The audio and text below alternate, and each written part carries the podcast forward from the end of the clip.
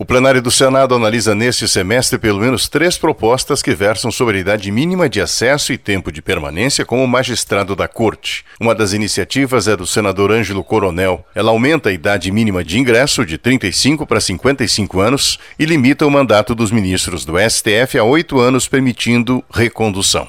Sugere também que caberá ao Senado indicar três magistrados, a Câmara outros três e o presidente da República cinco, entre ministros de tribunais superiores, desembargadores ou juízes de tribunais. De Flávio Arnes, a sugestão de mandato de 15 anos e idade mínima de 50 anos, vedando indicação de quem tenha exercido, nos três anos anteriores, os cargos de Procurador-Geral da República, Defensor Público Federal, Ministro de Estado ou assessor da Presidência da República.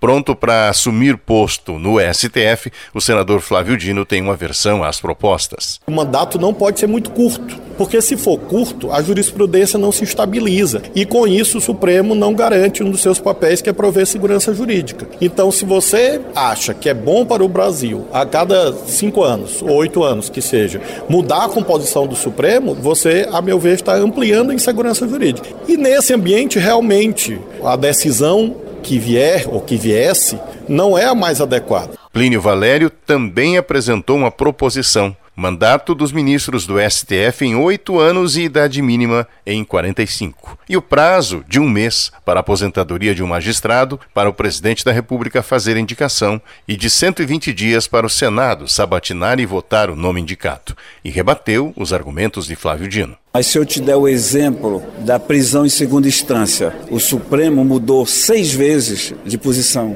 Como é que vai criar uma jurisprudência? Foi o que eu chamei de jurisprudência flutuante. Como é que ele pode alegar? Eu acho também que tem que criar jurisprudência. Só que essa jurisprudência tem que ser respeitada. Então, quer dizer, eles não respeitam. Eu te digo, por isso que eu chamei em 2019 de jurisprudência flutuante e de cavalo de pau jurídico. Então ele vem aqui e fala nisso. É muito bonito, mas e a prática? E a prática não tem. No ano passado, o Senado aprovou uma proposta que acaba com as decisões monocráticas, onde apenas um ministro suspende a vigência de leis ou atos dos presidentes do Congresso Nacional, do Senado e da Câmara. Esta matéria, a PEC 8, também está passível de votação no Congresso. Feirão de Profissões Uninter.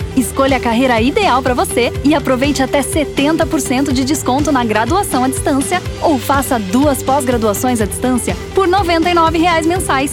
Inscreva-se já! Uninter.com De Brasília, Paulo Otarã.